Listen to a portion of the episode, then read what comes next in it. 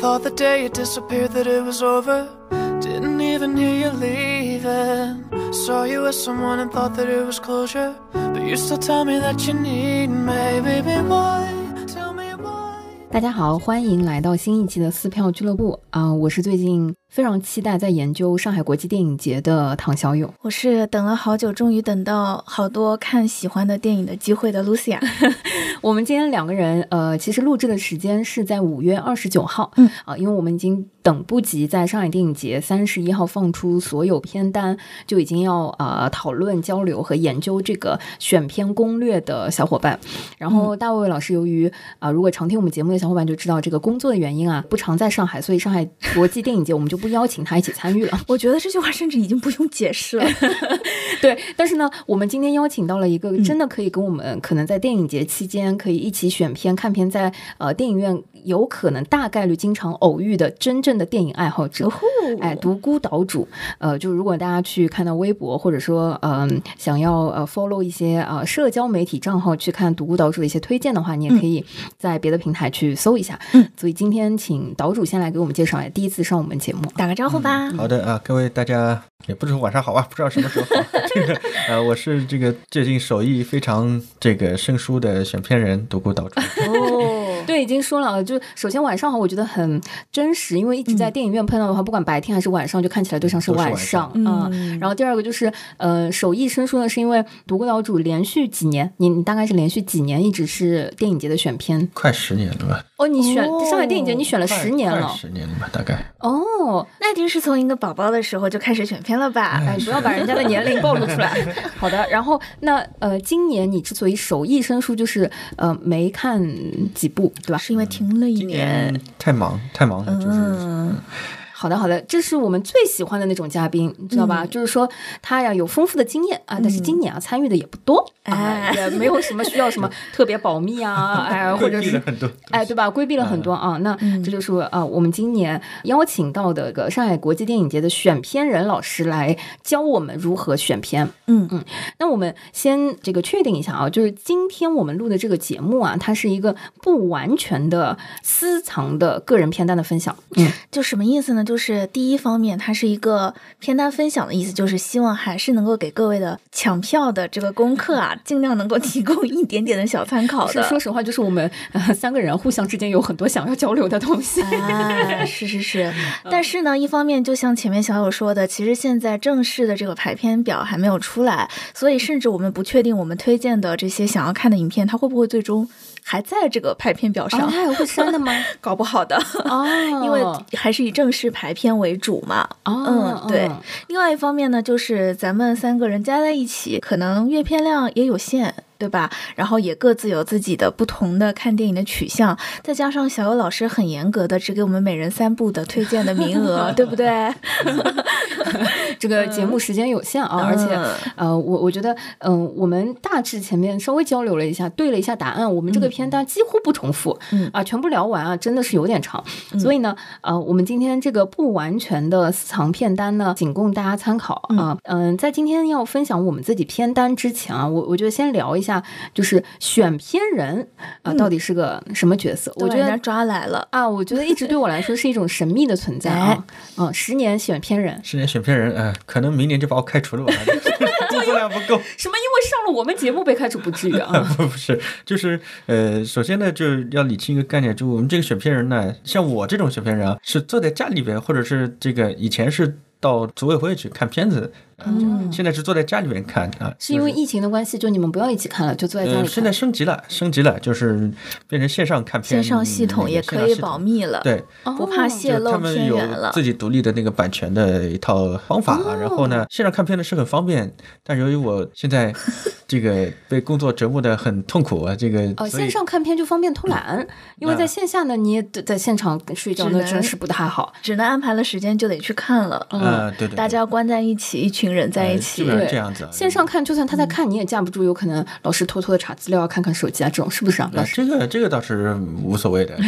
你你你得查资料啊！你看的这个片子，像我经常他们给我看这些阿根廷、印尼、印度，你这个是挡不住啊，根本不知道是谁，对对对对然后查。那么今年呢，因为呃看的片子呢比较就看的少，但是呢还算看的比较杂，看一些欧洲的片子。嗯但是我不确定我选的片子有没有被选进去，因为也没有时间关注这个 这个事儿，就只是大致的知道哦有这些东西嘛。然后呃，因为我们是呃选选一些就是。这样说吧，就是全世界最难看的电影嘛，最难以看的，全世界最难以看到的，以及就是有的选片人是，比如说没有疫情的时候，他满世界去跑嘛，就是去联系片方，有点像 buyer 这样的人。我们这一路呢叫拆盲盒，就是嗯给到的片子你吃不准。比如说突然拆开一个，呃，以前有有过啊，这个是过去的成绩，嗯就是这个导演他在俄罗斯比较有名，或者说他是一个相对来说没那么一线，但是到这儿你一看这个片子各方面类型啊什么的，各方面都还不错，你选了，哎。这样子一路过关斩将，他可能会达到金爵奖，哦，会有这样子的这个记录，就是恰好被你看到了，被你选到了。这个时候你的成就感在哪里呢？就是经过我的手啊，你把他送到送他上花路，虽然我跟他在同一个电影院里边看电影，他也不认识我，对吧？但是你坐在他后面还是有点，对吧？嗯成就感，你还给他投了神圣的一票，对对对对，你以为他是伯乐，对吧？或者说是从盲，就是呃，我我会把它想象成有一点像其他的电影节展，可能大概也都有这样一个功能，包括一部分是各个电影公司，包括独立的制作公司和呃六大等等去送到这个组委会的片子，也有一部分呢是一些类似于像买手或者是选片人这样的人，在全球的各个节展去找到的这样的新的片子，然后聊过来的。嗯，综合过来了以后呢，有一个非常海量的这个片子。那这个片子怎么到下一步的评委或者说进入这个排片计划的手之前，会先过一下像独岛主这样的一批选片人团队的队伍，一大帮的电影当中进入最后的上影节的官方的排片周期，还是只能从中筛选一部分。那可能主办方或者组委会也会给一定的标准，比如我们希望是尽可能多元的，呃，尽可能是有各种不同的，有商业的，有小众的，有艺术的，有呃剧情的纪录片等等等等等等，然后甚至有一些可能心中的比例的范围，然后再给各个选片老师们，呃，你们看这些，你们看这些，给你们排任务，你们看，然后给一个意见出来。这个实际上也很符合上影节的这个定位嘛，就我嗯。们基本上是一个，我们既然做不到像戛纳这样子，戛纳实际上是已经变成一个商业系统嘛，就是对它能够吸引全球最顶尖的导演。嗯那上影节显然它的定位不应该是这样，那定位是什么呢？就第一个，你得。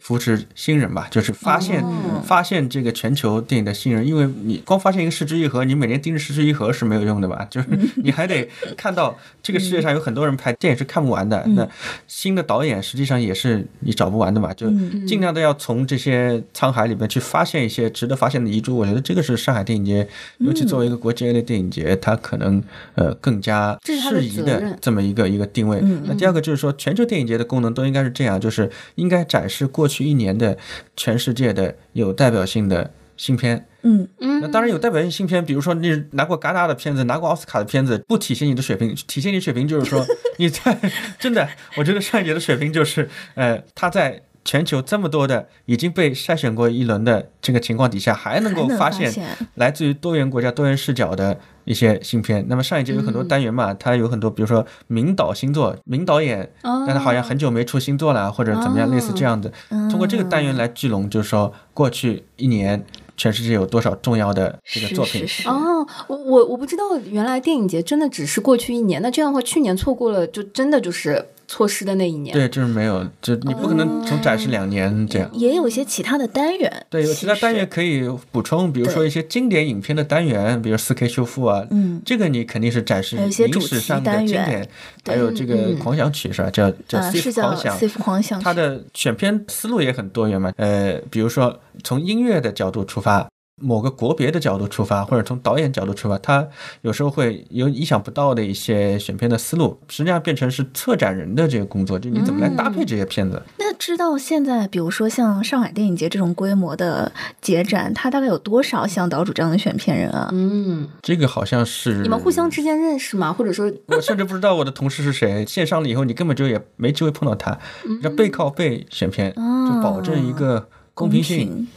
就你你要是同一个口味的，这个其实不太理想，就你得有包含多元口味的这样子。嗯，所以呢，反正现在我是越来越不知道，在我的背面到底还有谁在看这些东西了。哦。哦，我觉得很有意思。哎，那我又想问了啊，我问一个、呃我比较好奇的问题，嗯。就是既然这个选片人啊，他我觉得又是个 owner，就是他有一点荣誉性，又有责任，嗯然后他同时承担了一些精神损失的呃这种可能性啊，嗯所以他计件干活，还是说通过 KPI 导向，就是你选了几个，还是就是一笔顾问费一样的。总之，跟你的劳动是相匹配的。现在独孤老师就是他的表情非常的复杂，让我看不出来他到底是对这个钱满意，还是在表示因为今年没有干很多活，所以这个钱有点愧疚，有点愧疚，他是愧疚。这个匹配他一直跟我说，就是今年因为本职工作的这个关系，没有选很多的片子，是很遗憾的。嗯，是很遗憾的，今年没有任何，几乎可以断定是没有成就来着。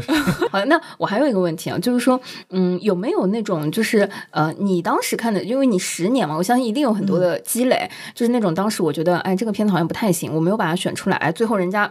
很厉害。或者说口碑很好，又拿奖了，会不会有这种觉得，哎，我是不是错失了那种？那就是被我删掉了，但是被别人捞起来了。哎，有有的，有的是吧？。有，然后当时，甚至拿了奖了。哦呦，那你当时的心情是？我的心情就是啊，那些评委心思跟另两位老师大概是一样的吧，吧就是这个这个东西是有很大的偶然性的。你跑到戛纳去，他也是这样。就任何世界上所有电影节，其实都是有人当评委嘛，就实际上是评委的口味决定你的。呃，那个那个作品吧，并不是说你拿了金棕榈，这电影一定是所谓的最好。我们艺术作品当中没有说最好最差这件事情啊，所以呃，很多人我自己也有比较，实际上也有比较多的，就我喜欢的电影没有进入到最后的名单，连展映都没有，类似这样子，那我也觉得很可惜，就是、呃，那最后你想要怎么办呢？因为必须要这样子的一个平衡的机制，才能够相对公平的来选出来。不是说我觉得好的片子一定得上，然后一定得拿金爵奖，那个不合理，对吧？嗯嗯，我是心态除非就拼到了评委会主席。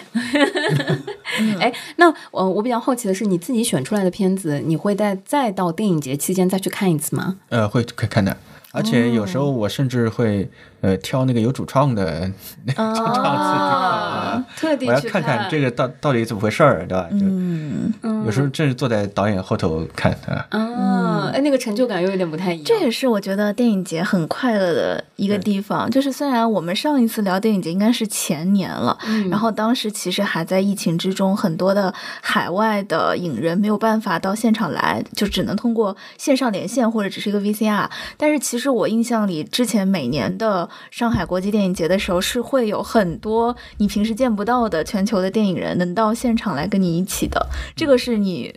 可能你平时在电影院里或者在自己家里看资源的时候很难获得的一个，体验。而且去影院看自个儿选的片子吧，有一点就是说，呃，它可能能在大荧幕上或者在一个标准规格的放映的过程里边，再一次确认你的眼光。哦，那个感觉会不一样就是样。你看样片的这种小屏幕的这感觉，跟你大荧幕实际表现出来的效果还是不一样，嗯对吧？如果你看大荧幕觉得仍然是很好，说明你其实判断力还是可以。嗯啊，就所以这个东西其实也是一个自我激励的，或者是自我满足的一个过程。哦，那你选片的时候，其实跟作为观众去单纯的看一个片子去享受心情是不一样的。那不一样，选片的时候你要考虑很多问题了。坐到电影院里面，你去看这片子，你已经不用考虑这些问题了，纯你就单享纯是享受，嗯那不一样。嗯嗯，哇，好有意思啊！那我再补充一个我心中的小九九的问题啊。嗯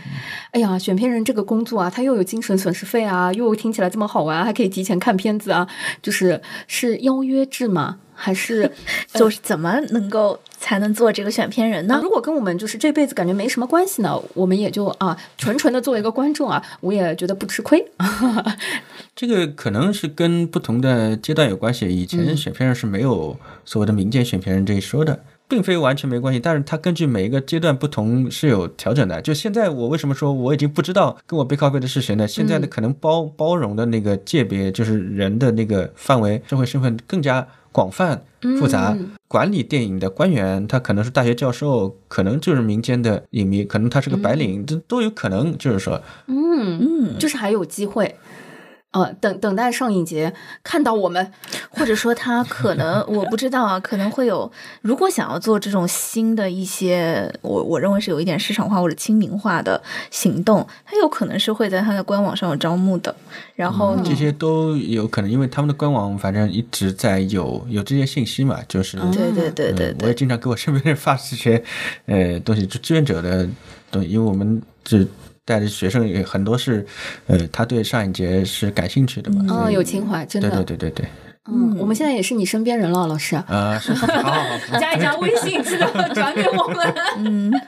好的，好的。嗯，有关选片人啊、我们两个小白、小好奇，嗯就是已经做完了前期的这个采访了。嗯，但是今年呢，呃，我们独孤岛主已经啊、首先就是呃确认了定位啊，他今年就是个纯纯的观众，几乎就是边缘人啊，嗯跟我们真的就是没什么差别。因为我我前期就是在录制之前跟我们岛主聊的时候，就发现啊他基本上对于这些片子的认知啊，目前跟我们都差不多。啊，哎，所以第二个部分，我就比较好奇的是说，嗯，在片单没有完全呃公布之前，嗯，对于比如说电影节比较感兴趣的话，呃，一般你们都会通过什么渠道去了解、判断和呃安排这个片子？嗯。我先说我的啊，嗯因为我我是有点 蠢，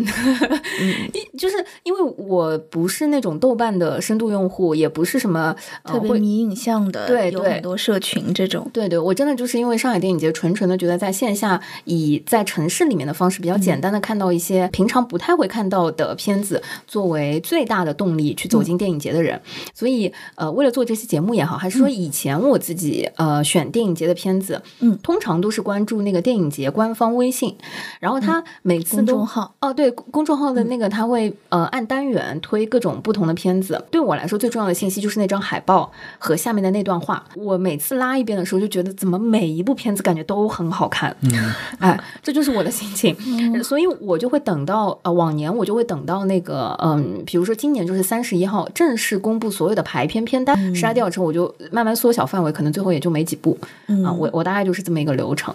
嗯嗯，我们就由浅入深吧。嗯嗯 对，然后呃，我自己的就是习惯呢，是因为其实我会觉得今年的排片表和最终的所谓的开票日期好像离得特别特别的近每年都离得很近哦，是？吧？对，但是我我以往的习惯是会哎是为呃首先离得近是为了避免黄牛吗？呃，不是，拖拉吧排片不找 不了，随便你说。哎，我跟你说，这样子组组委会听到不会找我们的。那你不觉得这才是更现实的原因吗？这样就是可以拖到开票前的最后一刻再把这个事情落定，呃，自己其实手上的余力会也也不是，多一点吧因。为他就算开票了以后，他也会发生各种各样状况，哦所以是的它这个东西是没有办法说百分百的完全确定的。比如说嗯影院，比如说嘉宾，比如说那个时间嗯等等等等，他一直哪怕到。开始了以后，电影节开始了以后，一直也会有增补啊，或者是那个嗯加片啊、取消，类似这种问题。所以这个排片只是说，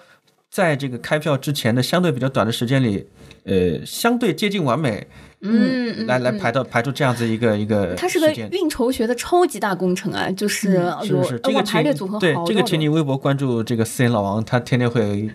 发布自己的排片的心得的啊，你关心一下啊。嗯，对，所以其实就是呃，比如说，如果你在一些平时就会讨论电影的这样的影迷的社群里面，或者有一些可能影迷向的公众号，其实每到上影节的前夕啊，他们也是会有非常多相关信息的讨论的，然后这些比较碎。另外就是可能豆瓣上会有呃同城活动的首页上面会有很多人去发布自己整理的信息，这其中当然也会有一些比较就是引人注目的信息特别全的老师们。就谁就说谁，我们现在就是针对电影节啊，呃，关注幺零幺老师啊，对可以看到他哦每幺零幺是呃妖怪的妖，妖怪的妖，嗯嗯幺灵灵灵异的灵，妖怪的妖，幺零嗯幺幺零幺老师，，因为像我今天在做我自己初步的选片工作的时候，我就是先借了这个幺零幺老师的片单，就是他会把呃每一次不不管是公众号啊为主的这些渠道公布的一些呃影片的信息，他就会把豆瓣相应的词条收录到它的这个豆列里面，然后并且会呃简单的标注一下可能所属的板块，哦这样就会方。便你提前去锁定和关注这个影片的信息。哎，我前天在群里问的时候，你咋没说呢？因为当时我还没有看呀。我们真的是嗯，但我知道会有的。然后我自己的呃，也可以跟大家分享啊，就是在比如说订购票软件的那个订阅功能或者关注功能出来之前，我自己会在豆瓣上先建一个我自己的小的豆列，就是今年的，比如说今年就是 Safe 二零二三的我的 Choice，然后会把我感兴趣的这些内容再很快的加入到我的豆列里面，这样方便就是自己再去做进一步的筛选。哎，真的是在此此一刻之前呢，我我甚至都不知道我们露西亚是用幺零幺老师呃借助幺零幺老师的这个 豆列在选片，真的对我也是坐到了我们的录音棚里，然后发现我跟独孤老师打开了同一个页面。嗯，呃，独孤老师，你也是借助呃这位、呃、瞬间觉得我跟选片老师的距离近了很多。嗯，但我们的友谊远了很多，有没有觉得？啊，我今天是来挑拨离间的，所以呃是这样子，我呢基本上是多管齐下的结合啊，就是第一结合当然是这个上影节的官网呃的官方微信，因为他发的呃相对。来说板块会分的比较清楚，比如他发德国板块，那么基本上有哪几部这个有代表性的作品呢？呃，他会有一个简单的一个介绍，对。吧？但当然这个呢缺点就是说我看完这片子我列出来以后，我要再找，我每次都要。点进那个页面，但是我会忘记，因为他发很多个页面嘛，嗯，就他他每发一个板块，他就发一个文发一篇文章。那像妖老师这个单子呢，就特别好。我往年我也看这个，因为他不光是把这个单元分出来，而且有些片子的规格他有时候会放。比方说，因为有有很多片子对吧？你说它是四 K 的，呃，它实际上没有修复过，或者有些片子，比如说某一些香港老电影，嗯，拿过来，他说叫贝塔带，它也是没修复过的那个。所以呢，它有各种不同的规格，数字呃模拟格式转数字的。所以在这个时候呢，就这种放映介质呢，对观众来说知情权挺重要的吧？哦，就是在你看的时候，你你如果能够接受这个贝塔带的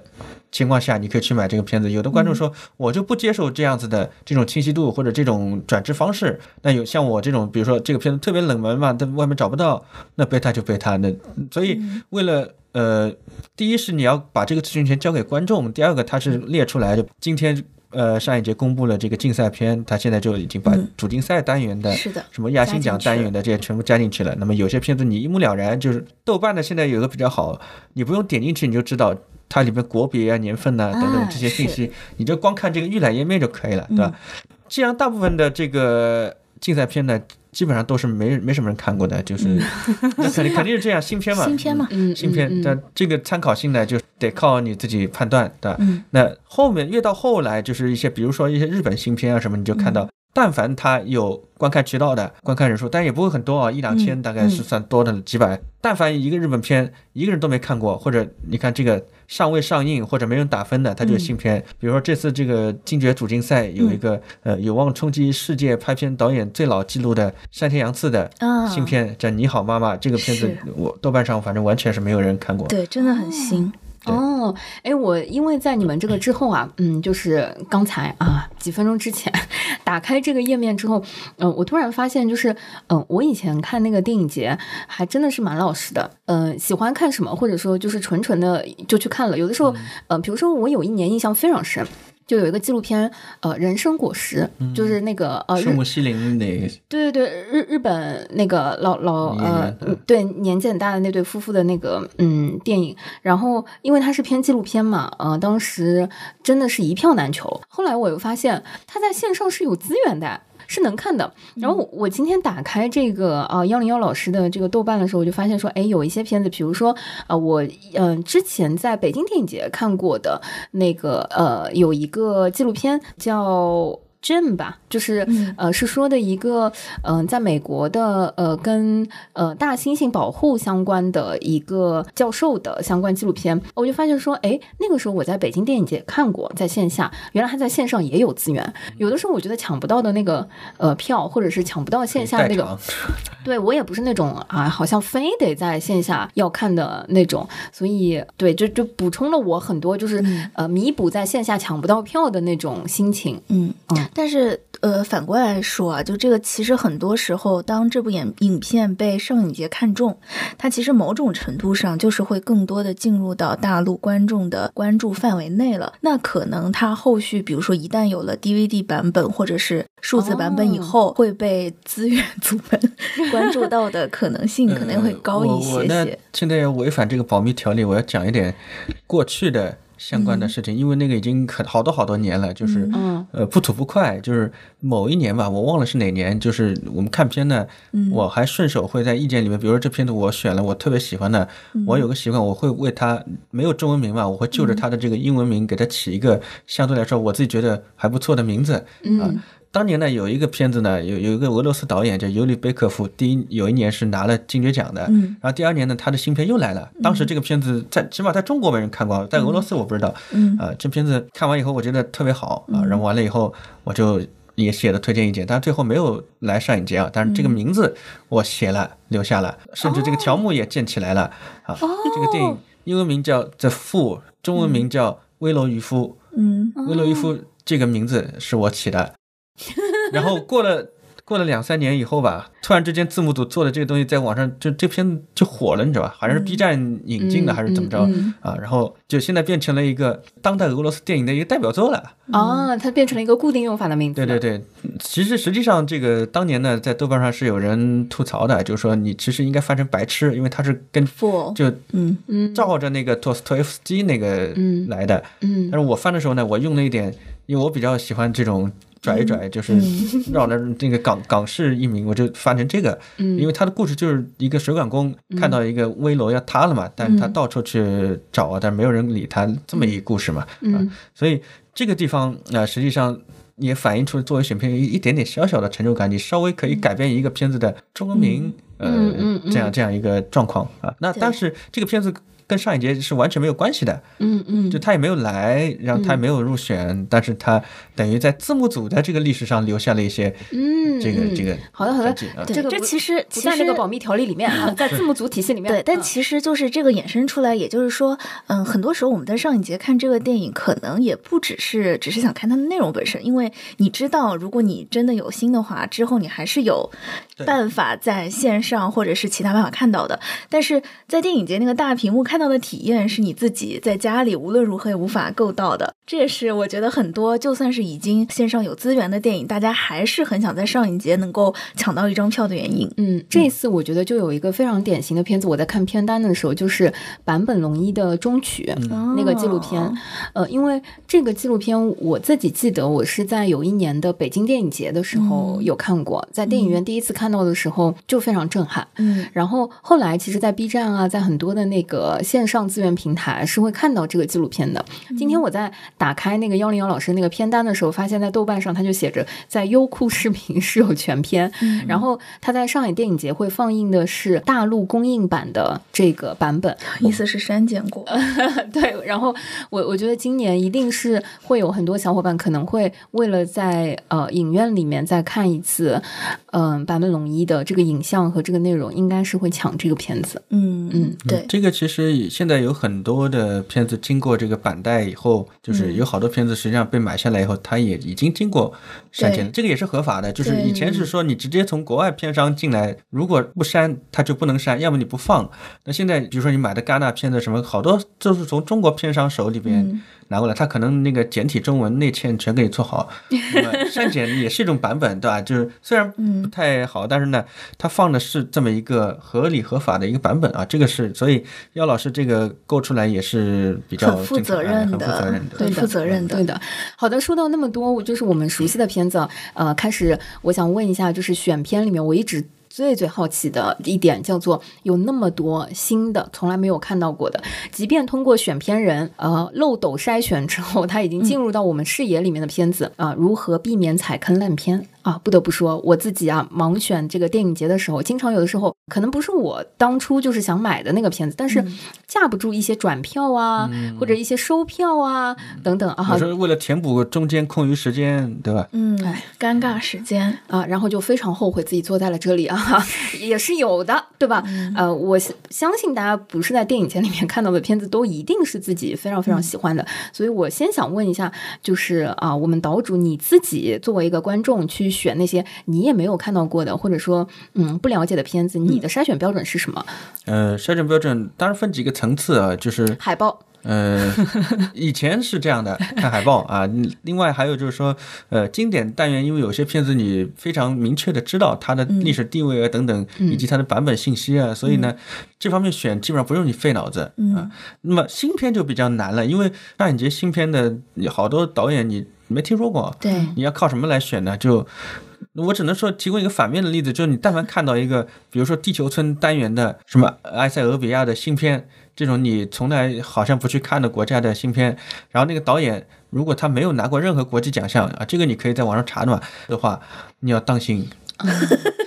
那我我再有，除非你就是特别喜欢，但也有可能也有可能啊，就这些导演可能就是一个，这真的是被埋没了的这种呃遗著啊等等，这有可能的。但是大多数时候呢。它是遗著，但是跟你作为普通观众的那个审美可能是有点距离的。就是你要起码你得做好有这样子的准备，就是你不能够按照我们看那些漫威、好莱坞那种标准去，对吧？要求这样的电影。但这个电影呢，有助于你拓展眼界。因为我们小友老师就是一个喜欢拓展眼界的人，知道？以前。你不知道我曾经有很多看的东西是我不会想看的。真的，我我前年吧，就不用说太远，还在疫情间最近的一次上海电影节，我这在电影院有看到过八十分钟的配乐 PPT 的朋友们，就是 配乐但诗朗诵的 PPT。结束了之后，导演还会嗯，就是分享他的那个台词诗集，跟你一起交流。这是是哪国的片子？英文的啊，就是英英英语语系下的，我真的看看得懂风风光片，嗯，就是。非非常多，但这个是电影节才能带给你的这个体验。你不是不是电影节的话，平时是的是我我我刚刚想补充就是说，我觉得但凡这个导演或者这个片子啊，他拿过任何的一些犄角旮旯相关的奖项，嗯，就在那个影片介绍里面，我们的策展人是不会错过的，嗯，甚至都不用查。我我现在是觉得，嗯，是的。但获过奖也不代表一定就是你觉得好看的东西了。说实话，全世界这么多电影节，而且说的再难听一点，哪怕他刚刚拿过奖。在你的感知里面觉得难看，你不要特别的觉得自己好像妄自菲薄，真的就是它不适合你的调性。对，这个肯定是这样的。这个世界上电影是看不完的嘛，就所以，呃，有有很多这样子的呃经历啊。那另外一个就是说我刚刚说的海报的问题，就是你看豆瓣上或者是 M D B 上边有些电影海报做的非常厉害，但你要知道，我现在所在的学校我们教的就是数字媒体艺术 呀，有一个方向就是平面设计方向，专门告诉你怎么做海报、做那个文创，所以海报做的好呢。它是可以吸引你，方面对花了心思，对对对，但是跟他的这个片子有时候关系不太大，你知道吧？就尤其是像呃大国小片啊，比如美国的小众电影、日本的小众电影，往往会出现这种情况的。嗯。嗯，那所以反过来就是小小国的，嗯，就是厉害导演反而倒倒是一个对小国的厉害导演，他会在有限的成本以内，因为他有一个要改变的想法嘛。嗯，那大国的，比如说有些美国的，呃。二三流的那些电影，它海报做的很唬人，但你一看，它拍来拍去拍不出那个状态，就是因为它的资金也不够，成本也不够。但是你一看海报，你以为是一个类似于一流的那个类型电影的这么一个东西，但是你一看完全不是。嗯嗯嗯，会出现这种情况。嗯，我自己的。经验，因为我相信很多的朋友，特别是如果你已经在上班的，或者学校里还有课的朋友们，或者要上带学生的朋友们，说白了就是看片时间不是很多，所以你呢，其实会尽量会希望啊，我最后真的能够看到的东西，还是尽可能靠近我会喜欢那个标准。那我会比较建议你。打开豆瓣这个词条，去看一看他的导演啊、编剧啊过往的一些作品，如果有的话啊，如果他们过往的作品你就是完全不喜欢、不能接受的风格，那我觉得新片你大概率也不太会喜欢。对 对，然后这样子基本上呢，你去精选出一部分呃你本来就挺喜欢的创作风格的，如果说这当中还有你喜欢的演员，那不管怎么样都不亏了啊。当然就是涉及到，因为比如说像呃上影节，它是会有一个新人奖的。板块的，这里面可能很多的新人导演他就没有过往作品信息了，嗯，你就碰运气吧，真的除了碰运气也没有别的办法。亚洲新人奖有 有些片子是相对来说，比如说它有很多伊朗的导演，就伊朗整体的这个电影水平还是比较高的，是的，是的，包括印度啊什么的，就是呃有很多，但是也有可能会踩雷，就毕竟是新人作品，这个层次。相差蛮大的，就是嗯，嗯对我我自己有一个好的体验，就是有一次开盲盒非常惊喜的，也是在呃上一次上海电影节的那个体验里面。嗯，片名有的时候我觉得也很重要，因为好多那个小众国家的那个主题到如何翻译啊，那个影片的名字对我其实有蛮多影响的。因为上一届呃，我就印象当中我买了一个叫《美味巡礼》，呃呃嗯呃，大概这个意思，它是个法国片，几个关键词让我选中了它。然后他说这个故事呢，就是原先服务于贵族的一个厨师，如何在乡村脱离了贵族之后，成立了当时在欧洲的第一家所谓的公共餐厅。因为以前是没有所谓的公共餐厅这样子一个概念的，就是大家都是要么在家吃饭，而厨师这个呃职业，它只服务于贵族，因为大部分人根本就用不起厨师。但是那个厨师就做的菜特别好吃，然后那个贵族又呃特别的就是矫情，一会儿喜欢他，一会儿不喜欢他等等，他就自己想自立门户了。但是在那个时候是非常非常另类呃非常独特的一个操作。我当时想说跟吃有关。法国片好久没有出国了，就是疫情期间，嗯，一个美食片，以我们对于《舌尖上中国》的那个理解，我觉得即便它是个故事片，差不到哪里去。然后我就选了它，确实非常惊喜，完全没有失望。就是因为那个怎么讲，就是所有拍吃的和法国大餐的那个做法，和以及就是如何创业，朋友们，这个故事俨然就是如何创业啊，就看得非常的热血啊！我就是觉得呃，拆盲盒的那种惊喜，反正票也不是很难抢，因为啊，大家根本小众小众，你看一个什么美味巡礼，大概这个意思啊，就反正如果在豆瓣上你还能看到这个词条，大大概这个意思，你也不会特别就是去抢它，对吧？我记得那一年什么海上花呀什么的，那些都是啊热热门影片，所以它也不太难抢。反正这个时候，我觉得通过一些关键词啊锁定它大概会是个什么还好。上影节有像你这样的观众呢。嗯，因为我觉得你上影节还是有很多的不同面向观众都能找到自己落地的地方的。就我会觉得他其实选片就是最后呈现出来的东西非常的多元，就是既有那种特别商业的，呃，甚至没有什么内涵，只是演员表很漂亮的电影，也有一些像嗯、呃可能之前的演员或者是导演团队大家都不太熟悉，但是可能就是当时像读这样的 选片老师在家里看了一看，觉得哦，我有觉得有意思的听，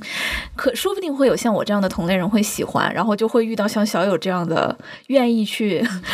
闭着眼睛走进影院的观众哎，。我可喜欢这种体验了。所以，嗯呃，即便我看了八十分钟的那个配乐诗朗诵 PPT，哦，我现在找到了，那个叫做《美味奇缘》。嗯朋友们，你看到这个名字，你也一定不会选。四千多人评价，而它这个豆瓣评分七点二，也仅有在上海电影节的时候当时拍过，就当当时放过，真的。二零二一年，嗯，以前还有一种方法很适合小友这样子的观众，就是你走进某一家老电影院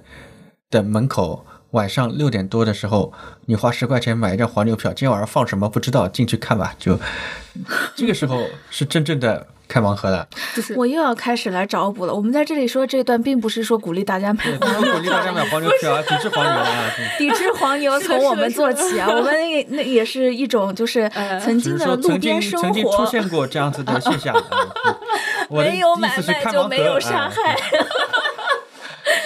是的，是的，不知道真的这个票多难抢。这我现在最喜欢做的还是在各个呃节展，电影节也好，还是戏剧节也好，在我我们现在自己也是有资源的人啊，就是有群啊、哎在群里面蹲一些原价朋友的的原价转票啊，或者是甚至经常会收到那个赠票，说朋友极限转票，我今天这个开会啊去不了，我明天要出差啊，我就怎么送啊？谢谢大家。嗯这是民影之间的爱。嗯，对。好的，好，所以我们讲完这个选片人啊，如何选片啊等等，终于要到了我们这个不完全私藏片单的分享了、嗯。啊。我们先说一下，我们今天这三个人，每个人就三张票，好不好？好我们也假装就是做一下，就是自己的这个呃私藏的呃选片这样子，每个人三张票。啊，不要啊、什么由浅入深了。这个时候我们让选片人先来，好的，我现在第一步要推荐什么我忘记了，那个记性不大好今天啊。不是，先说一下，就是呃，我们先说个片单怎么样？对，简单说一下，就是如果是在电影节，你大概会选会抢多少张？多了的话，可能二十张。就我知道有的这个，比如说嘉宾啊，他们到上海来，不干别的，就是看片子，可能看那是。他特地来上海出差嘛？那我看不懂啊，就是说基本上实际而长，这个是、嗯我后来就发现了，你看的多是没有用的。这个世界上的事情是这样的，就是当你比如说我们学电影，我们说看片量你很重要，基础看片量你得多看。那个时候你年轻，你多看，等到到了一定程度以后的，你就发现看片量不那么重要了。嗯，因为你看的多了都忘记了，你必须要挑那个重点的，挑那个代表性的，呃，甚至挑那些合乎你自己的审美的，嗯，来来兼顾你自己的一一个一个美学的这个体系嘛，而不是说来一堆巴西电影，我全部看看这么多巴西电影干嘛呢？这跟你有什么关系呢？我就觉得，对吧？这世界上而且有很多事情比看电影要有意思啊，对吧？就是有你最近。发现了比看电影还有意思的事情。生活有很多事情啊，对吧？对，你你得吃喝拉撒，就所以这个事儿是这样子的啊。那么，因为这个话，我觉得从独孤岛主嘴里说出来是有点不容易的，就是呃，嗯，对对我已经放下了，对吧。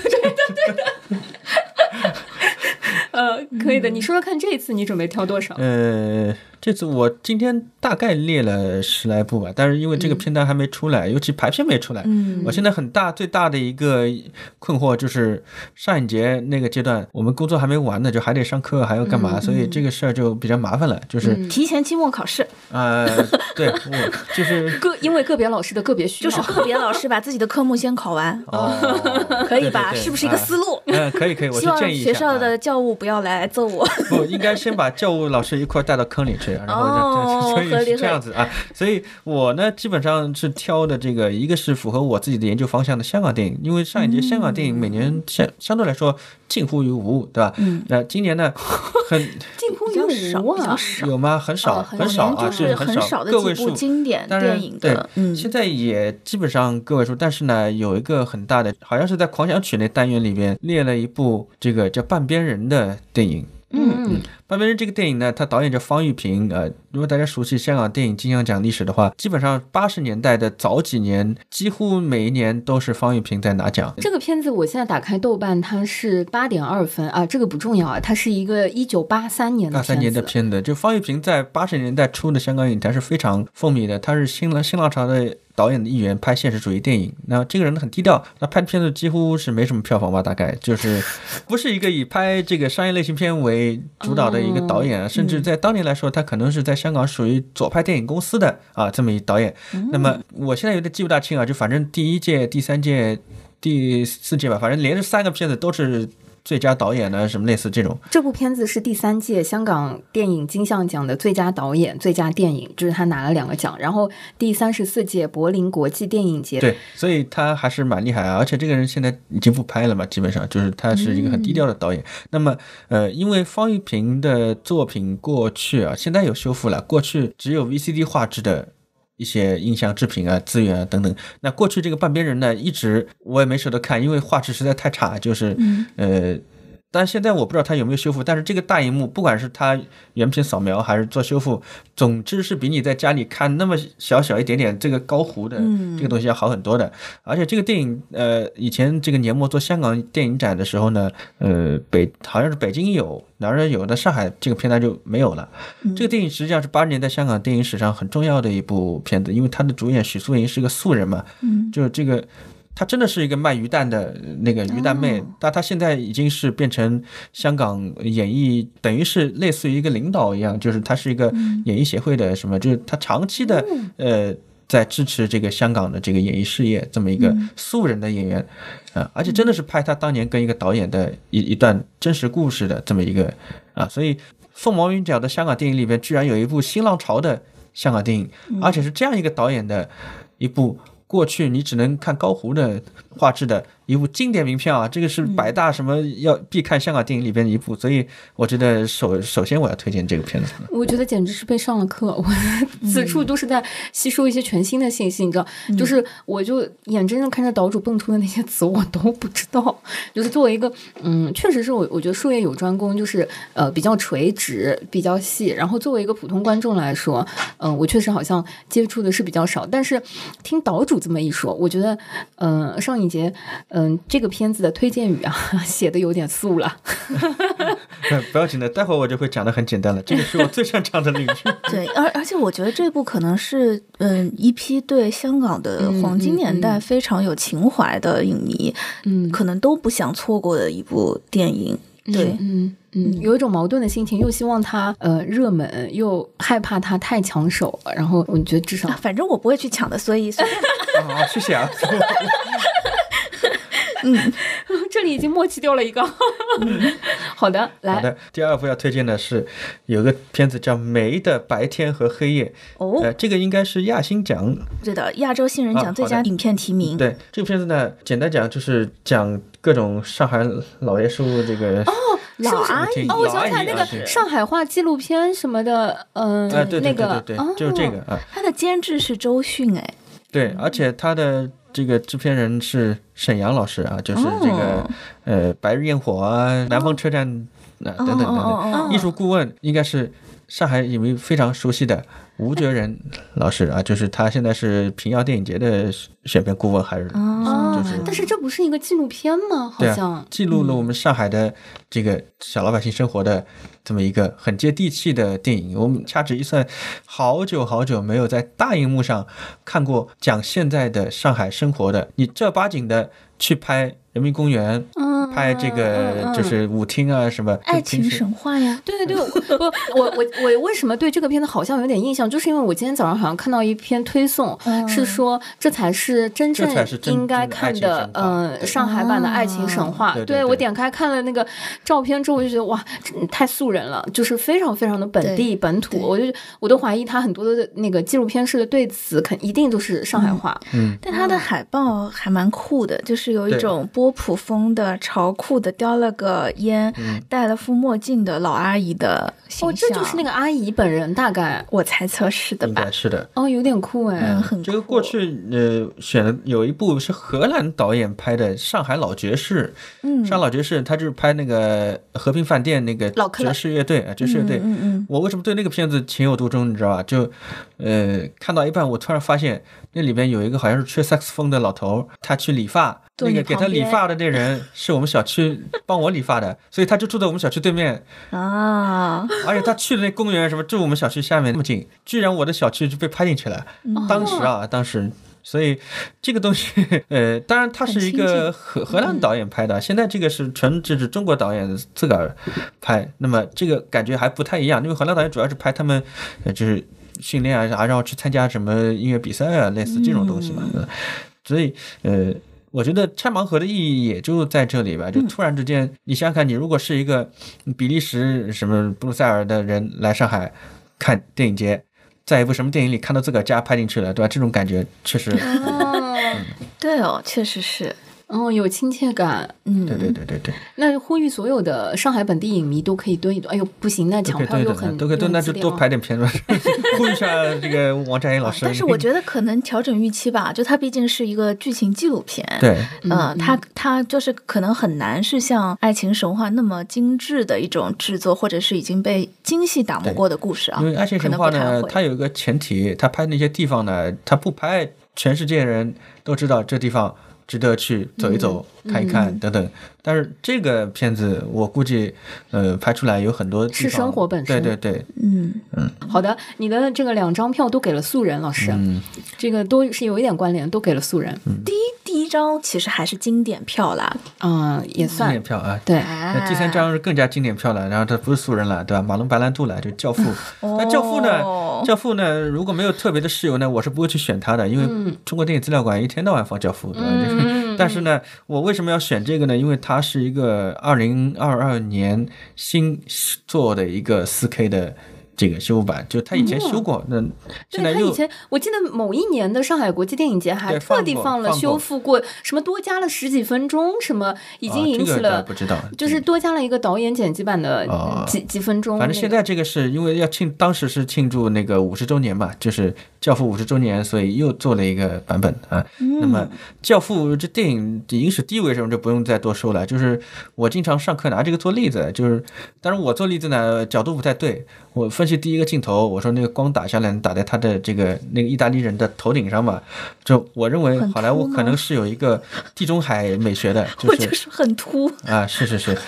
呃不是我说的，真的有有片例是这样子的，就《公民凯恩》，你去看，就专门也有类似的这样子的镜头的，就是啊、但是呢，我就觉得这个电影到今天为止，经典的那些分析你可以这样去做，像我这种非典型的分析也可以去做，它已经变成一个很多元性的一个文本了嘛。怎么办？我想到了《甄嬛传》，就是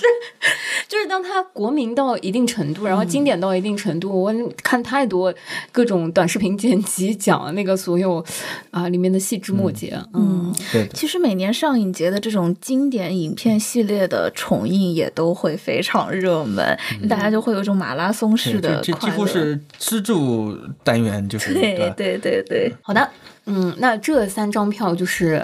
呃，我们这个选片人的三张票。嗯，就是我我觉得，如果呃岛主只看十几部的话，呃，应该也也算是我们几个里面应该是量比较大的，嗯，基本有本质工作对。，就是因为因为因为其实像我今年啊，就是看片单当中，其实会吸引我注意的挺多的。我把嗯、呃就是我自己最想看的那一部分，再加上我觉得如果抢到票，我也愿意去试试看的，这样两个梯队的加在一起，可能有三十几部，将近四十部。但是按照我去年实际的抢票成果以及时间安排的综合成果，可能像去年最后我好像只看了七八部吧，十部以内的一个数量。对，就是想看的心很大，但是懒 懒惰和时间还是很难以战胜的而且。体力问题就是你啊怎么来调配这些时间？那看电影确实实打实的要花时间，因为你不是像 B 站快进那个，毕竟不是这样子，对吧？对对，而且你还有影院之间的通勤的时间。嗯，尤其还有黄梅天，哦，是的，是的，是的，嗯，对，所以这样筛选下来呢，就确实让我现阶段去推荐三部还是很难的。毕竟我现在心很大，有三十几部 在那里排着队等着我的灵性。对，但是我觉得，呃，我我可以挑三个方向来跟大家分享。我觉得说不定也对于一部分的，就是在花丛当中迷茫的朋友们来说，也是一种参考。第一个方向呢，就是我可能会很想在大陆上映，或者是你知道他已经错过了上映期，但当时你没有能在大荧幕看到大作品、商业大作品。比如说，我这里排序第一的一定就是《瞬息全宇宙》。对我当时看到这个片，它我都华人之光，不是，我想说这样的一个大尺度的啊、或者说我觉得它也并非是那种大靠片和商业片的结合的，对然后在全球都拿了很多大奖，但是我们大家看的时候就知道它，嗯，不可能真的进院线。哦，它竟然在片单里，我当时真的非而且是以什么杜比 IMAX 对对对，所以甚至其实我到现在就是在我们录音的当下，我都有一点点怀疑，最后他能不能顺利的 在这个影影影院里跟我见面，很害怕他遇到别的什么坎坷。一定会顺利的。嗯，好的好的。但是对我来说，我我印象很深，当时这个瞬息全宇宙的资源出来的时候，正在上海关门在家的那段时间。嗯嗯然后其实我们当时在坚持看每天就是做着一些呃心情的更新啊。当时我们有两期的每日的海上日记，都是关于这个瞬息全宇宙的。嗯由此可见，它在我们心中给我们在那个特定的时间带来的那种那就更不一样了。振奋剂，就是兴奋剂的效果。哎，当时就觉得说，你看人家在干嘛，就是还有那样，对我我记得每天在干嘛？我记得我是一个半夜看到早上三四点钟，就是你你有一些瞬间，说实话也会被恶心到，就是被恶心的不行。然后就是明明你知道你的朋友们都睡了，还是会忍不住在群组里给大家疯狂留言发信息，来分散自己这个被恶心到的注意力。可与此同时又觉得很爽，这样一个心情。然后再加上，其实我相信很多的朋友们都跟我们一样，就是关注了这样一部呃很很多的华人或者说亚裔的阵容，然后在全球的主流的商业市场上也获得了很多的成功，包括带着很多的华裔演员也走上了更大的领奖台的作品。我相当我我相信，对于很多人来说，它都是很有振奋感的那种集体的那种荣誉感或或者自豪感的东西。所以，如果说能够顺利在大荧幕里看到一个 IMAX 的版本，我觉得会是我给这部 陪伴了我很艰难的时刻的电影补上的一张电影票那种嗯感觉。我现在有一种画面，就是，嗯、就像岛主说的，就是我们似乎用全民投票的、用脚投票的方式，嗯已经在小屏幕上选了片。哦，对对对，哦，然后你就来看看，说它放到大荧幕上是不是那个质感？啊一定会更爽吧？我都能想象，我看到那个香肠手可能会觉得更恶心，但是可能会出现名场面就要鼓掌，对吧？哦，说不定的，我觉得看到狂个欢哎，就是那种石头的那一幕戏，哇！我现在想想都觉得鸡皮疙瘩会起来嗯。以前看那个《太空漫游》什么的，就是每个名场面都要争先恐后的鼓掌。哦，对对对对对对对，现在这个瞬息全宇宙感觉更更对很有可能。就我相信会选《瞬息全宇宙》这个片，并且能够抢在第一时间在上影节抢得到票的观众，我觉得没有个七十也有呃没有八十也有七十都是看过的。嗯，对吧肯定肯定。嗯嗯，所以那就是一个嗯影迷场啊，对影迷包场。哇，想想都觉得很激动。然后新经典就是 演出抢票的这个速度，我就祝福你啊！不要现在说的这么激动，就是你觉得我是看不到的是吧仿？佛我们三个人都已经坐在了那个电影院里面一起看一说样，演出抢票，我近三年来没有成功买的过是吧？这个不，我买的这个演出票，我是以这个 safe 的手速在抢京剧票，就可想而知啊，这个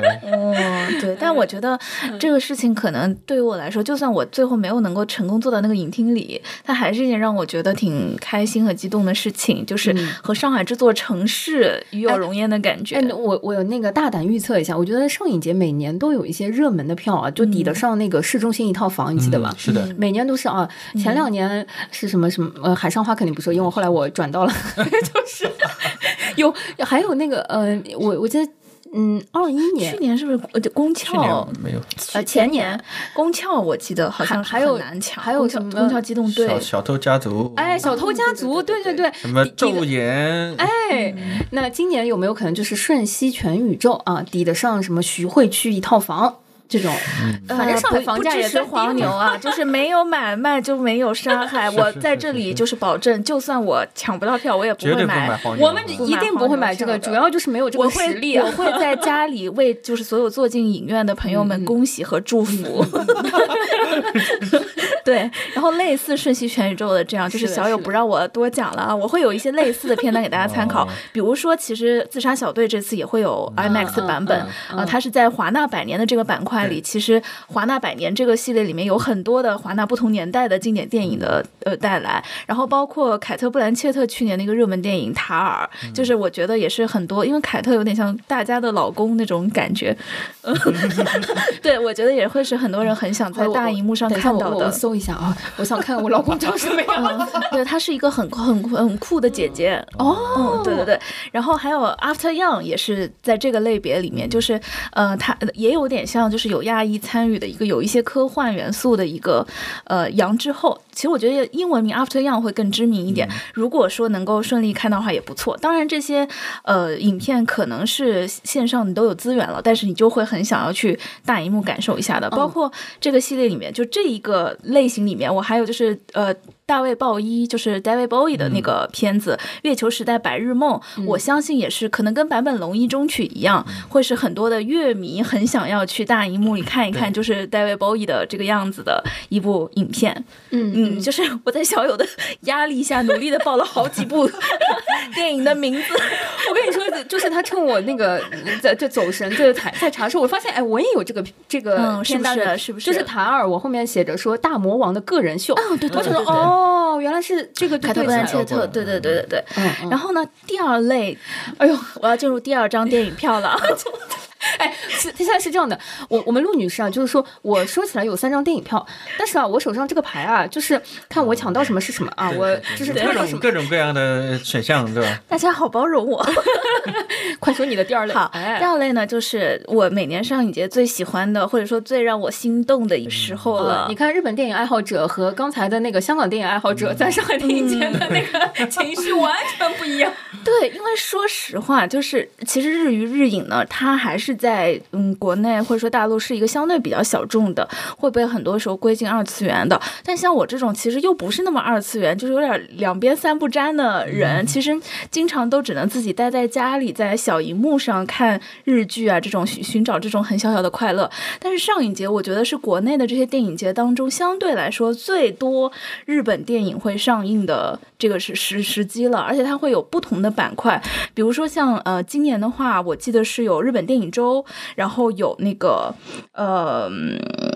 霓虹映画的板块。嗯，每年都有那个对这两个板块，其实相当于已经是都是很明显的以霓虹或者是日本为冠名的这种感觉了。另外，今年其实还有呃。东映东映的一个纪念的这个这个特别的板块里面，也有有由东映带来的一大批的真人和动画电影，所以这里面就是我觉得让我选一部出来，真是让我挑花了眼。所以呢，我选的这部，我接下来推荐这一部，它可能不一定是我这个里面真的就是排名第一的那样一个待看的，但我觉得可能是一个小众的，然后我会很期待能够在电影院里看到的影片，叫做《Mondays》。如果不让上司注意到这个时间循环，就无法结束。然后，其实大家听到这个片名，就会觉得它真的非常的日本，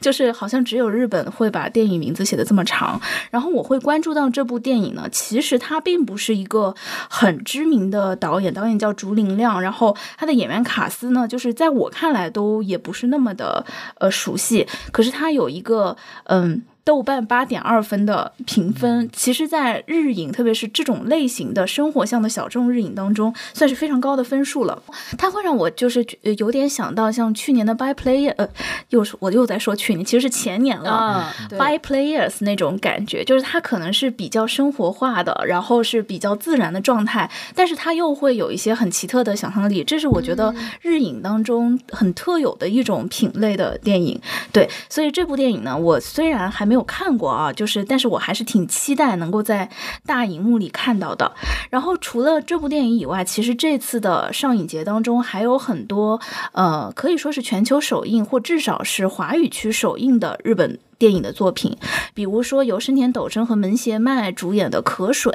它在日本也会在六月才上映的啊，它其实就是相当于是商业大作了。嗯、类似的还有像横滨流星和黑木华，其实也是有点偶像感的演员演的这个村庄，有一点点悬疑题材的，我看上去觉得应该也是会非常热门的。然后包括改编自日。呃，台湾的一个知名电影《消失的情人节》的日本版，这个我也想看。对这部的日本版的片名其实是叫《快一秒的他》，他其实把那个《消失的情人节》里面关键的一个扣子，就是他们男女主之间的这个时间差异，把它呃用日语去表达出来了。然后这一部呢，可能在日本也要到二三年的七月才会上映，上影节也有一点提前于日本上映的。嗯、类似的其实真的很多让我心动的，包括呃。二三年五月在日本刚刚上映的菅田将晖主演的《银河铁道之父》，菅田将晖其实也是所谓的偶像实力兼具的一个知名日本男演员了，他在里面也有一些很突破的形象和表演。然后其实我会报这些的部分啊，就是觉得他对于我 我们刚刚就想插入了。查了是吧？就是，哎，我就想说，你到底是有哪些就是没有列在这个里面？哦，我我还是有筛选的。我刚说明日本电影之多。我跟你说香港电影爱好者甚至不能报出你的一半，有可能。什么一半，一粒微尘而已。我刚刚报的其实也是只是一很小的一部分，就是我的片单里面有更多的这个部分。但是为什么我会报这些？就是其实是它后面有知名的名字的，因为我会觉得这是上影节能够带给你的，你等资源等不到的，就是哦有可能你能够看到那个。呃对，影人本人，或者是哦。他 special for 上影节的 VCR，哦，我觉得呃真的，因为我印象很深，就是二一年的时候，我有一天是白天要上班，然后赶到早上七点多的放映场，然后看七点钟起来看电影，嗯，然后就是看到了，对，看到了就是佐藤健吧，Sato Ken，嗯嗯嗯拍的那个 VCR，我就会觉得虽然他本人并没有来，但是他在跟我说早上好的感觉。哦，我会觉得这是一种在上影节你才会有的那个幸福感，因为好像只有在上海会有这样子的。对对对就是跟你看完你真的可以去上班啊，因为跟你共享这一个微信啊，或者这一份问好的，只有你在影厅里的那几百个人，这其实是独属于你们的那种啊，我还是会觉得很快乐的。所以为了这种快乐，其实我刚刚报的很多的，其实我有看他们的导演，并不一定以往的作品我会喜欢，但我会觉得我愿意给他两个小时的时间去，对，在大屏幕上好好看一看这些呃在努力的日本演员们 带来了怎么样的新作。嗯，对，这就是我的第二张电影票。其实我大多数的票肯定会给日影了，但是小友给我的名额太少了，所以 怪我喽。啊，就是我本来想把我的第三张票也给到日本电影的，但是那这样我我们我们有一个特权嘛，嗯就是因为刚刚我觉得露露报的实在是太快了，嗯但是嗯、好坏呢，我们还是有除了播客声音版，我们还是有文字的，嗯，就是给露露一个机会，就是把你刚刚那个片单就列一部分文字里面就列一下，谢谢。好的，我会的。嗯 嗯，第三张票呢，我可能会给一张所谓的全球首映，因为这也是今年的上影节的一个很重的环节。那在这个里面呢，我可能会推荐一部华语电影，就是呃，其实也是应该是香港团队做的吧，《寻他》，主角是舒淇、白客、张本煜。嗯，对，就是这个，我会觉得是可以说是他会很重磅的这个环节吧。就是你不管是主竞赛单元也好，还是呃其他的一些单元也好，会有很多的华语电影也好，或者是亚洲区的电影也好，会有很大的阵容来到现场的。然后寻他呢，也是一个呃新人导演吧。这个导演叫陈世忠，他之前作品其实我都没有看过。故事的简介是说，在一个静谧的南方小村落里面，陈凤娣就是舒淇饰演的这一家人正在等待。家庭新成员的诞生，就要生小孩了，但出现了一次意外的变故，打破了原有的宁静和美好。然后这个舒淇就开启了寻找家人，也在寻找自我的觉醒之路。所以我想让他可能是有一点点悬疑的一个剧情片。这个可能就是另外一种第三种类型吧，就是嗯，会是。怎么说呢？上海国际电影节作为一个 A 类电影节，它星光熠熠的一部分，最佳影片的提名哎，金爵奖提名的。对，可是这个陈世忠，我真的没有查到他之前的作品哎。真的很新哎，但是是，嗯，不老的舒淇老师哎，好期待啊！那这一类里面，我也再推荐几部吧。一个是呃，也是这次的新上映的电影，叫《不虚此行》，曾经的名字叫《All Years》，倾听。我我猜测会是一个和呃听力相关的电影。它的主演是胡歌、吴磊、齐溪、白客、黄磊。嗯，什么这个配置？我听起来像是要演综艺，朋友们有没有？啊，但说实话，说实话，我在就是大屏幕上。胡歌也是好久不见了，然后其实我觉得齐溪也是一个很适合大荧幕的演员。然后这一部的其实导演呃刘佳音是一个怎么说呢？就是也是一个之前以一些文艺作品为主的一个女导演、女性导演吧。所以我对于她这样一部电影，呃，我猜测推测她还是一个比较文艺调性的，但是又集中了一些呃，其实我觉得还挺知名的演员，可能是那种比较文艺质感的剧情片的感觉。可能会是会有一些收获的，对。然后另外其实还有一些，比如说王子川导演的荧幕大作叫《漫漫长日》。哦，王子川导演，呃，不，王子川老师现在要做导演，是的，所以我其实说到王子川三个字，我相当相信很多的戏剧观众就已经心里有一个印象了，对吧？就是我觉得光这三个字，可能就是一些人可能会试试看看一看他的荧幕作品的一个原因了。另外还有就是由郑中基也有参演的一个这次的呃新人奖的影片的提名，是一个香港的作品叫《年少日记》，呃，他这个片子的。就是另外一个名字叫遗书，所以我猜测会是一个有一点沉重的，跟青少年心理相关的，对。但是我觉得其实香港在这一部分的处理啊，过往也有不少的佳作，它会是一个相对来说，呃，我我在新人电影当中我还比较期待的一个华语作品。嗯嗯，你看我就是在这里面混了这么多，嗯，为香港电影又多加了一块。嗯，是的，是的，是的。我觉得跟陆女士比起来，我仿佛就像是一会儿要分享的是像没做作业一样的，但是我很冤枉啊，我气也是做了，我也列了很多啊，就是，嗯，哎呦，我真的有点不好意思，我一会儿爆出来的朋友们不会觉得我有点不会的，我会加入跟你一起狂欢，因为我有一部想报的影片，我知道小友会报，所以我就默默的没有占用我的名额。哦，是这样的，就是我我我们今天是在晚上录制嘛，下午我就已经就是跟几位老师都在嗯交流，我就在微信里说，哎呦老师，我今天在做功课的时候发现有美少女战士，我有点不敢相信。对，但是嗯，确实啊，就是美少女战士是上海电影节里面我最想看的 电影。你这话单独可以作为一个金句贴在墙上。它其实也是我非常想看的，你先说吧，你想看的原因。不是，就是《美少女战士》在大荧幕上，就是在电影院，甚至我，嗯，实话说，我我肯定是不想一个人去看的，我甚至想就是买两张，不管是跟发小啊、朋友啊。你对你的抢票能力也太自信了吧？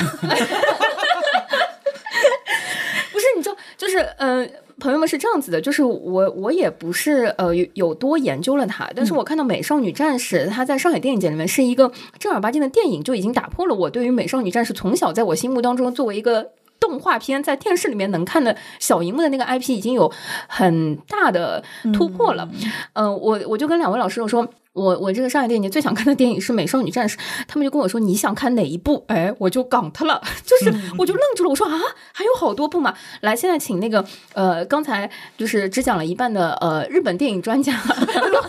爱 好者，我真是不敢提专家，我觉得专家肯定更多了。因为这次的美战其实它在上海上映节的呃这次上映是受到很多的，我觉得就是泛娱乐甚至泛生活的一些营销号都有关注到的事件，所以我相信它会是非常难抢的，有点像过往的《宫壳机动队》的这种难抢程度。对，因为就是我相信对于很多人来说，美战呃，比就不不说很多人吧，就说对我自己来说，美战就是前段时间很多男生心中的灌篮高手，在我心中那个替代的东西就是美战。可能小时候我并不是看灌篮高手长大的，但我真的是幼儿园的时候懵懵懂懂就是在看美战。然后今年的这个美战的剧场版是呃，其实是时隔挺长长时间了，在大荧幕上重新上映的剧场版。它可能跟灌篮高手不一样的是，灌篮高手的剧场版它还是一个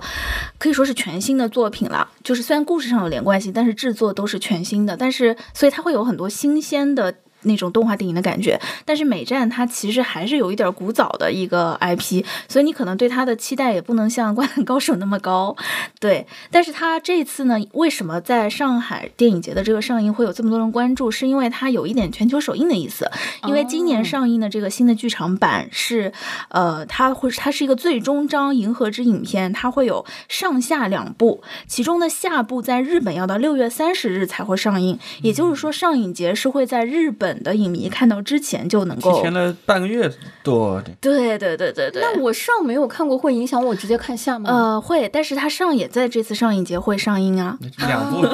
前片、前后片都会上映。日本是六月九号先上映前片，然后三十号再上映后片。但是这次上影节两部都会安排上，对，所以就是大家可以尽情的快乐了。然后它这次是作为东映的。呃，一个特别单元里面的，然后这个东映单元里面，其实，呃，还有很多人喜欢的数码宝贝，还有我很想看的银河铁道九九九，嗯，也是系列电影啊。然后其实除了这一次公布的这个东映的板块里面以外，其实真人电影的部分也有很多东映带来的作品，比如说霸权动画是一个，其实已经有资源了，它是讲讲就是关于日本的动画行业的一个新人导演是怎么去跟一个知名的导演去竞争的，然后大家创作动画的过程也是由东映带来的啊。东映确实。是我觉得是很多喜欢日娱和日影的人非常喜欢的一个厂牌，就是伴随着我们从小到大的这么多年，也带来了很多真人和动画上的经典作品吧，都是出品挺不错、挺值得一看的。这个也是在国内首映啊，就《美少女战士》。我现在一想说，刚刚岛主给我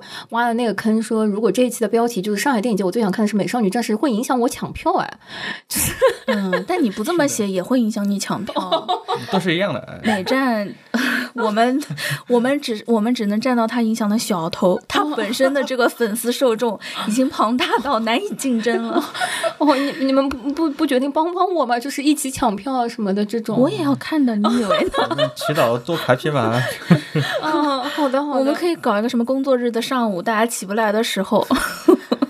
我觉得这种这种场次可能希望还大一点。好的，好的，反正我第一张票就是给动画片，我也不知道为什么今年我觉得在上海的电影院，嗯，我基本上全在看动画片，嗯，我好像没有就是真的在呃，除了那个什么宇宇宙编辑部，嗯，宇宙探索编辑部，对对对，我觉得我那个东西我都觉得看的像是个动画片的那个感觉，就是对我来说，就是我好像今年在整个电影院都有一种就是动画片的氛围和感觉。好，此处插播一个，我我一直觉得上海电影节我最惊喜。的盲盒，永远是什么短片合集啊、动画片合集啊，然后你根本不知道会去看什么的那种，反正这个我才是真正的抽盲盒，而且经常能收到转票。嗯，这这个就是插缝，我觉得是很很适合的那种。嗯，这就是我很佩服小友的一部分。很有勇气。哎，我跟你说，我前两年我记得有一个嗯动画片合集的那个环节，我看到什么以色列，呃，看到好好多法国的动画片的合集，什么，就我觉得非常有意思，因为它每个都小小短短的，很像有的时候我在美术馆或者是什么看到的那种，呃，就是动画片的那种展览。嗯，觉得非常有趣。好的，就进入了第二个，呃，上海国际电影节里面，我永远最最喜欢的狂想曲这个板块。嗯嗯，好像是纪录片，就我喜欢的那一类纪录片，反而非常集中的那个对选片和排期，因为嗯。其实各个电影节我觉得都有一个纪录片的板块，嗯，但是上影节的那个狂想曲的部分，反而是每年我会选到很多纪录片，呃，更有意思的那个板块。我我觉得有可能是跟他的选片思路有关，因为它都是一些文化艺术。对交叉的，这是嗯嗯、前两年好像有看到那个什么柯达，宝丽来哎，对对对对对对，那天我记得好多那个带着宝丽来上映了以后口碑非常好，然后后面几天的票就变得很难抢的，我记得。对对，朋友们，就是如果你是喜欢纪录片的朋友，就在电影节期间不用犹豫，就是先抢你喜欢的题材和类型。嗯。嗯，然后我今年就有一个呃比较想，或者说两部片子就在这个板块里面，就是嗯挺竞争的。一个叫《起舞的皮娜》，嗯。呃，因为皮娜这个嗯、演员吧，或者说现代舞演员，就是是一个嗯祖师级的，不知道这样说合不合适，因为人家根本就年纪也没有很大，嗯。但是他确实在呃全球的现代舞领域里面是非常知名的一位舞者。然后嗯、这个纪录片嗯现在豆瓣上好像也是有评分，然后有一些观影的，就是。如果大家去看的话，它的豆瓣评分虽然啊 打分的人呃一百多啊，就几乎就等于就是啊没什么人看过，但是看过的据说都不错，它是八点二分。所以如果你对于嗯剧场艺术、舞台艺术本身是非常感兴趣的话，我相信这个作品是会有呃很大的启发的。嗯，对，就是嗯怎么说呢？因为呃我相信这个纪录片呈现的都是这一位舞者在世的时候就比较年轻、经典，然后呃以后你可能就是看不到的那些影像资料，我觉得是呃非常可贵的。嗯，然后第二个其实跟这个片子，我觉得有一点对我来说心头好竞争的是，嗯、有一部片子叫《金牌选角人》。嗯嗯，就是邦尼金牌选角人，就是说他是记录了一个好莱坞，嗯、影视制作人的呃选角制作人，导演和制片人对对对不就是我吗？对。然后我我就觉得他可能是通过一个人和一个角色去呃探究了这个怎么说？我我们如果是在电影节的这个背景下，我觉得看这个会更有意思，因为你本身看的也就是西方啊、好莱坞啊等等这些呃电影工业里面。就是他通过一个纪录片和一个角色去、呃探知或者说揭开一部分这个行业在呃好莱坞和在呃那边的一些呃影视工业的运作方式，所以我本身是非常感兴趣的。当然，纪录片领域啊还有很多很多就是名字特别长啊，还有什么以色列啊的，因为我每年在上影节看纪录片，我觉得都有一个嗯不用买机票出门旅行，可以打开一点点视野和脚步的那个感觉，所以就是非常推荐大家可以选各种嗯嗯小众国家的纪录片。而且虽然前面我好像一直在说，就是小友的一些艺术品味上面，可能我自己不是那么有耐心啊，但其实老实说，我我也会觉得像电影节是一个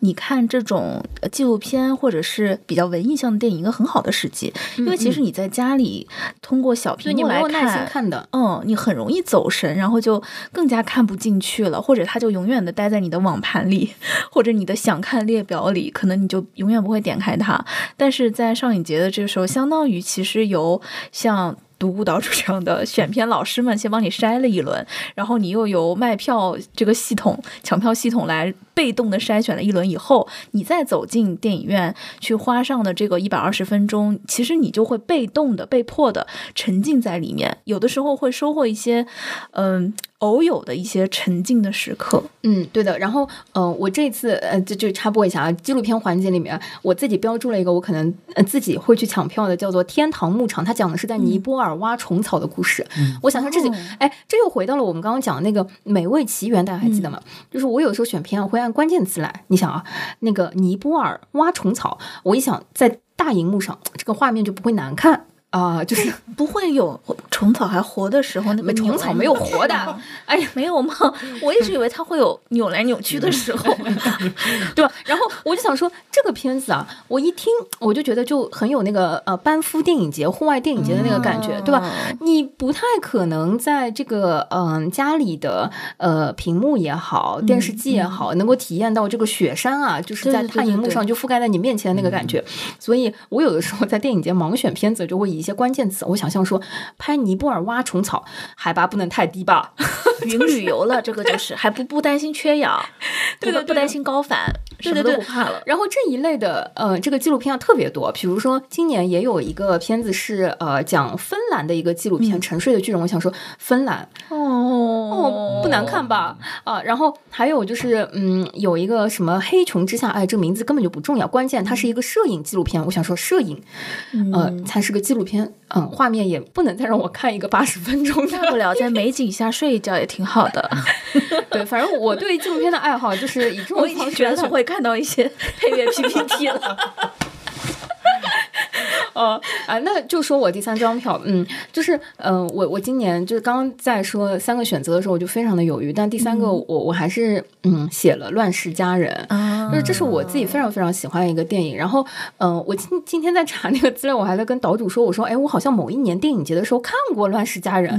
然后去翻那个资料，就发现说是的呀，人家今年电影节也写了，二零一五年《乱世佳人》在上海国际电影节 有过展映。我还记得那个时候，我是在，我记得在上海影城的那个最大最大的厅，就是一一号厅，哎，对对对，一号厅已经是就是可容纳的观众人数最多的那个厅了。然后那个《乱世佳人》还是我好不容易抢到的票。嗯、今年如果再来的话，我有可能会再想看一下，因为听说他什么要咔啊，要删啊，要各种啊，他一直是我心目当中就是。对，他在美国已经被那什么了所。以我们进来的是，如果是国内版，我觉得它会不会比美国的更长、更完整？有可能对吧？毕竟小美人鱼现在也是，啊、就是是是，反正有可能《乱世佳人》中国版反而是最完整的，也不一定哦。对他有可能在美国放不了啊，对吧？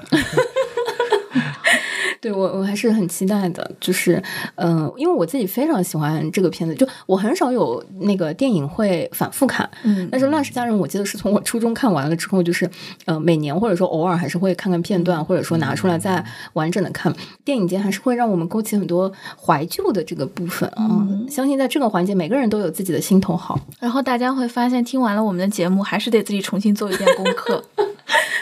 好的呀，哎，那最后我我觉得我们分享完这个私人的呃不完全的片段，我相信每个人都要做自己的这个片段。是的。如果用一两句话，呃，给我们的听友们留这个建议啊，如果真的有有人是第一次参与上海电影节的抢票，比如说你是工作原因，或者说刚毕业的朋友们，终于到上海工作了，能够第一次参与电影节了，那么简单的这个流程呢，就是会在一个 T 开头的淘开头的购票网站上，对，它会会有一个上影节的专区，然后提前会有一个类似于像日程表的功能，方便你把想看的电影和场次先登记到你的排片表里面，然后再开始抢票。今年我记得是一个工作日的中午十二点还是十三点？工作日啊，对，以前不以前都都周末是周末早上工作日，你就要提前开始打开你的这个淘开头的卖票软件，然后呢就做好准备开始刷新了。然后你要有一个优先级，从你最想抢的票开始，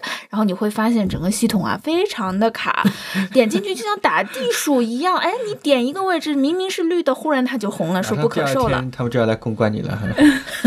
不是，我们都是经历过这种演出抢票的人，这很正？常。对，抢票就是这样的嘛。对那你这个时候心态就是要放好，你在这个时候呢有自己的优先级，做好准备，你先去抢这个票。然后通常呢，这些售票系统在十五分钟以后会有一次已抢票未付款的票余的放出，所以在零到十五分钟这个区间内，你都是可以呃在时不时的去尝试一下的。如果最后呢你抢到的票非常的少，或者有特别想看的票没有抢到，你可以加一些影迷群，比如说在我们的听友群里面找找这个影迷群的呃转群的链接啊，或者说找一些比如说豆瓣啊、微博啊，也会有这样的民营组织。注意区分的就是尽量不要去找黄牛的群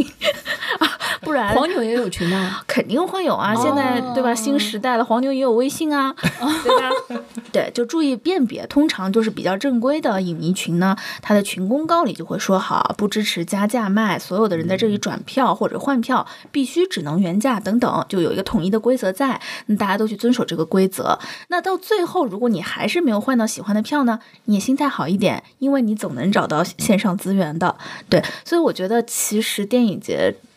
重在参与。如果你提前有想看的电影，你能够在电影节上买到票最好。买不到的话呢，你反正也知道自己想看什么了。等到有线上资源了，你再找资源就好。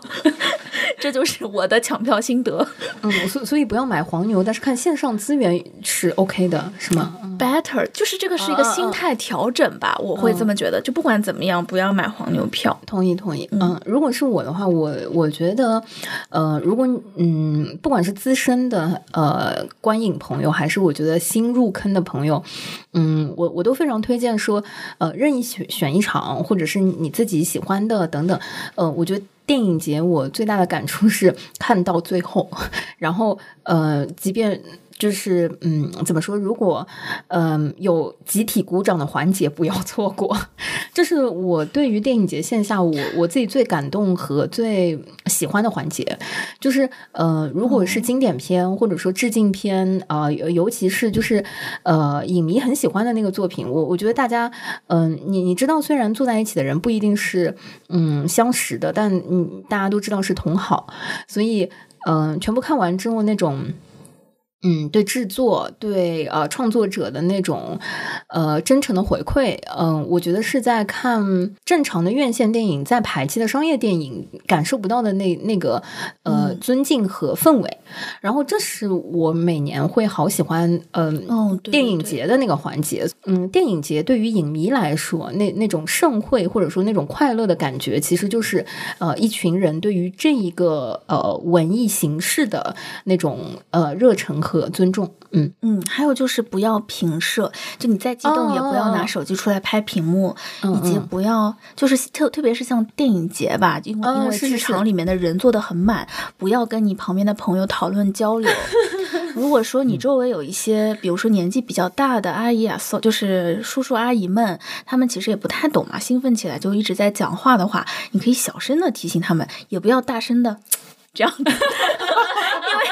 你这样的声音很大，其实也会影响到周围其他观影的观众。总之就是大家都将心比心的去，呃，尽量让大家可以沉浸在电影里，而不是沉浸在你们的讨论声中就行了。你知道，你知道露露补充的这个点是我，嗯、呃，前两个月在宇宙编辑部啊、呃，那个探索编辑部，对对对，就在那个呃观影里面，就是深深的体体验到，嗯、你看，只要是这一类的电影啊，嗯、就呃很容易遇到这些问题啊。嗯，是的。好的，我们请呃十年经验左右的杂选片人 来，你你来说说啊。呃，我自己的经验就是，我把片排好以后呢，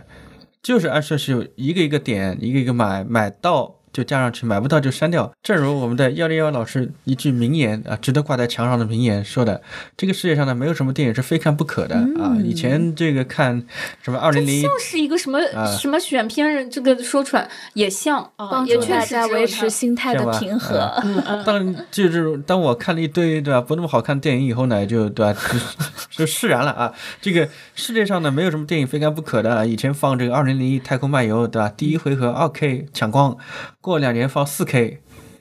那你对吧？这个玩意儿升级是更更新换代是无止境的。哦、呃，我自己的经验就是，珍惜你手中拥有的每一张票。哦哟，对，对你花这么大心思抢过来，不是说看了我早上在看电影，我在想今天晚上还得看呢。你天天在想这个事儿，你就没完了，对吧？嗯，你今天哪怕只看一部，你就好好的电影院享受这一部就可以了。嗯，我觉得。买很多电影票，对吧？你一天看五场，那个效率有点堪忧。嗯啊，比如说阿拉伯劳伦斯，他通常排在晚上八点三刻，什么十点半。你当你一天你白天已经看了四部电影了，晚上就说我看阿拉伯劳伦斯，嗯，你能看得动吧？你对吧？你得考虑考虑啊，孰重孰轻啊？这所以呢，呃，我给大家的建议就是这个。不要贪多，呃，嗯、这个你手头拥有什么样的电影票，你就安安静静的，你就非常沉浸式的去体验、去享受你看每一部电影的过程，嗯、也就可以了。呃，不需要去追那个数字。我以前就经常会追那个数字，在豆瓣上标啊什么，我现在觉得根本不重要。重要的是，我看这电影，我觉得愉悦嘛？嗯，我有收获嘛？对我有什么对吧？对对我的整个的这个人的呃这种，不管是什么。讲大一点情操，或者对我自己今天这个生活的这种愉悦程度有什么影响吗？我觉得这个比你手里啪摆出一堆票，像扑克牌一样摊出来，我觉得要重要的多了。对对对，对吧？哇，不愧是过来人，对，这明显就是经历过一个阶段，哎，是的，比我们走了两步，在前面是多走两步了，已经。对他回回来跟我们喊话，就是那个已经经历过几个周期，不嗯就很像最近看那个嗯、呃股票啊财经的那个分享，就是对，已经大起大落了，对吧？哎经历过几轮周期的老师再来讲这个话的时候，就觉得特别有说服力啊。对，你们就现在开心开心挺好的，嗯不要看人家在那边比这个比那个，不要卷，嗯你们就做好自己开心的观众就行了。好的，好的，所以，呃，这就是我们本期对于第二十五届上海国际电影节非常非常不完全的前期，呃，抢票，呃，就是撕票分享。对，嗯至于就是看完了之后，我们现在都是夸出了海那个海口，嗯根本不知道我们 到时候，对，到时候你说的片子有几个还活着呢？哎，也也不知道到时候我们是个什么情况，嗯所以有可能六月底的时候，我们到时候再来盘，哎，嗯发现又是另外一幅景象，嗯呃敬请期待，也非常希望大家都可以呃买到自己想看的电影，然后嗯，最后能够、呃每一部都有自己特殊的体验。嗯，好的，好耶谢谢大家，好的，拜拜。谢谢，拜拜 Ground control to Major Tom. Ground control to Major Tom. Take your protein pills and put your helmet on. Ground control